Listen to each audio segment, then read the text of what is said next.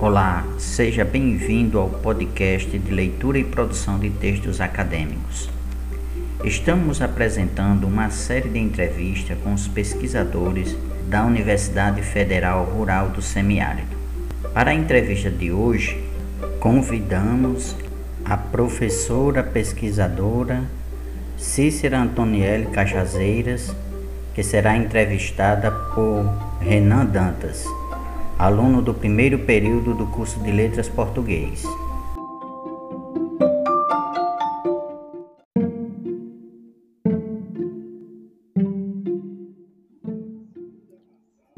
Olá, professora Cícera. Eu sou o Renan Dantas, é, do curso de Letras Português da UFESA, campus Caraúbas. Gostaria de saber algumas perguntas, a, gostaria de fazer algumas perguntas a respeito de sua trajetória e de algumas coisas que pesquisamos para o trabalho de si. O que mais impulsionou no seu crescimento acadêmico enquanto pesquisadora? O desejo do conhecimento através da literatura ou o entrelaço do mundo literário junto ao cinema? Olá pessoal, é um prazer falar com vocês sobre esse assunto tão importante para nós que atuamos no ensino superior, no magistério superior, que é a pesquisa. Bem, respondendo à primeira pergunta que o Renan fez, é uma pergunta bem interessante, porque na verdade ele me deu duas opções, né? Se o meu interesse pela pesquisa se deu pelo interesse que eu já nutria sobre é, os estudos literários, ou se se deu a partir do, da associação da literatura com o cinema. Bom, isso, essa, a resposta dessa pergunta pede que a gente é, retroceda um pouco no tempo e, e vá para o início da minha, da minha vida como estudante de graduação. É, eu entrei no curso de letras hum, no início dos anos 2000 depois de ter ingressado em uma outra graduação que nada tinha a ver com a, com a área que eu estudo hoje, fazia uma graduação em engenharia, e descobri lá que eu não tinha um, a mínima aptidão para as exatas, que eu era de humanas mesmo, como eu já suspeitava desde sempre. É, quando eu entrei nessa primeira graduação de engenharia, é, eu peguei imediatamente uma greve nas universidades federais. Isso era final dos anos 90. 1998, se eu não estou enganada, eu tinha 17 anos. Então, é, a gente passou 90 dias em casa. E como eu não tinha muita coisa para fazer, né, eu tinha acabado de entrar na universidade, não trabalhava, enfim, eu passei a ver filmes. E via filmes com uma voracidade absurda e descobri que eu gostava daquilo. Então, é, passei a, a, a, me tornar, né, me tornei uma espectadora assídua de, de de filmes em casa mesmo, porque não, também não tinha muita condição de ir ao cinema sempre. E aí despertei esse interesse, mas não sabia o que fazer com isso. Eu tinha um interesse de estudo mesmo.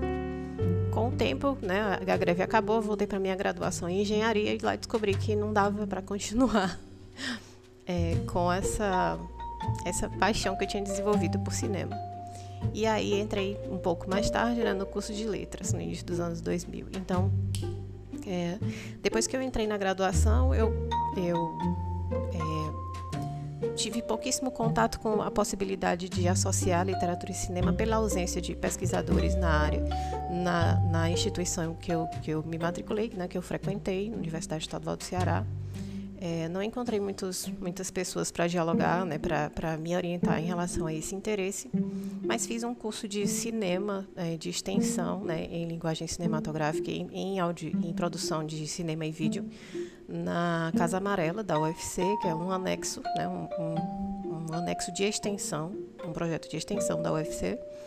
E lá eu descobri algumas coisas sobre a linguagem cinematográfica e fiquei mais interessada ainda estudei a minha fiz a minha graduação inteira nutrindo esse esse interesse em estudar de forma mais séria a associação entre literatura e cinema, mas nunca encontrei, como eu já disse, um interlocutor ou um orientador para me ajudar nesse sentido.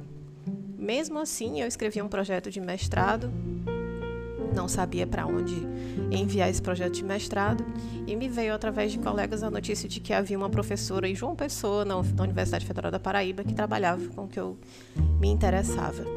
E aí foi que eu arrumei as malas e resolvi ir para lá. então, eu nasci como pesquisadora, por incrível que pareça, no mestrado, né? Por falta de oportunidade na graduação, eu não pude pesquisar o que eu quis e só então, né, só ingressando no mestrado, é que eu pude estudar e aí eu estudei intensamente essa essa essa área que pela qual eu nutri sempre esse interesse, mas nunca tive a possibilidade de estudar da forma que eu desejei. Então, é tudo que eu eu, eu tenho né, e que eu sei em relação à literatura e cinema, pesquisa eu devo aos meus estudos na Universidade Federal da Paraíba. Lá eu também optei em fazer o doutorado, né, com a mesma orientadora. E a gente já no doutorado mudou um pouco, né? Eu deixei em aberto uma questão na minha dissertação de mestrado, né? Algo que surgiu, uma discussão que surgiu na, no desenvolvimento da minha dissertação, que não era o foco principal da minha pesquisa. Então, deixei esse campo em aberto e pude desenvolver esse campo mais profundamente no doutorado alguns anos depois. Eu ingressei no doutorado depois de ter atuado no magistério superior como professora substituta durante uns, uns por volta de quatro, três, três quatro anos. Voltei para o doutorado e foi quando eu comecei a estudar a metaficção. Como foi a contribuição da metafixação do contexto de Las Barbas del Diabo, de Júlio Cortázar, para o estudo da adaptação fílmica nesse contexto?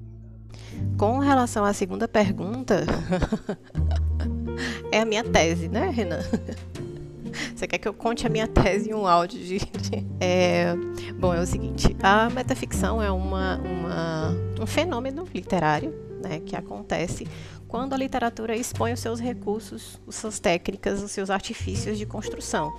Então, é quando a literatura, o texto literário, seja ele um texto poético, no caso a metaficção se refere especificamente a textos ficcionais, né, no caso contos, novelas e romances, é, que de uma forma ou de outra estão ali chamando a atenção para o seu status de texto, para o seu status artificial, para o seu status de produção. Então normalmente aparece um narrador que, que se apresenta como narrador e que conta é, as dificuldades de se construir, de se produzir um texto literário, ou um personagem que, que que questiona a sua natureza de personagem, não se aceita como personagem, enfim, são vários exemplos. É, no caso da, da, da, metaficção no conto As Babas do Diabo, do Julio Cortázar, que é um autor argentino, que produziu ali no, no entre os anos 50 e os anos 60, nós temos um, um narrador que está escrevendo o conto enquanto ele conta o conto. Então, nós temos um fenômeno metaficcional abertamente né, colocado, muito explícito ali. Então, ele, se, ele presencia uma cena e ele não sabe de que forma ele vai contar aquela cena no conto que ele pretende escrever, e o conto acaba sendo sobre isso. É, um uns, alguns anos mais tarde, né, o cineasta Michelangelo Antonioni é, resolveu dialogar um pouco com essa obra. Ele não a fez, não fez uma adaptação, mas ele fez um filme, né, dirigiu um filme que se inspirou nesse conto. Então, nós temos um, um texto extremamente complicado de se passar para a linguagem cinematográfica. Mas Michelangelo Antonioni aceitou esse desafio e transformou o seu filme também em uma peça metaficcional. Então nós temos aí um caso em que o cinema aceitou um desafio do texto literário. É, um de, o desafio metaficcional do texto literário foi aceito para o cinema e construir também um filme tão desafiador quanto o conto de Julio Cortázar. De que maneira a sociedade influencia no conto de Katie Chopin. A terceira pergunta, Renan, é sobre um trabalho que eu orientei ainda quando eu atuei como professora substituta há muitos anos, talvez em 2009, 10, e o trabalho é de uma orientanda minha, né? Um trabalho de TCC, uma monografia de graduação de uma orientanda minha. Mas essa autora, Kate Chopin, é uma autora de língua inglesa que é, traz uma discussão muito, muito, muito contundente sobre a condição da mulher no período em que ela escreve, né? E essa condição acaba por ser é, extensível, né, à, condição da mulher atualmente. Então, ela ela traz, né, se eu não estou enganada, é um romance que essa, que essa orientanda resolveu a, a, analisar no TCC dela, e aí ela pretende ali naquele texto, ela, ela realizou um estudo de que forma a narrativa ali constrói uma visão sobre a figura feminina né, no, na obra da autora. Bem, eu espero que eu tenha respondido as perguntas e desejo muito bom desempenho a vocês no trabalho que o Cid passou. Até mais, gente.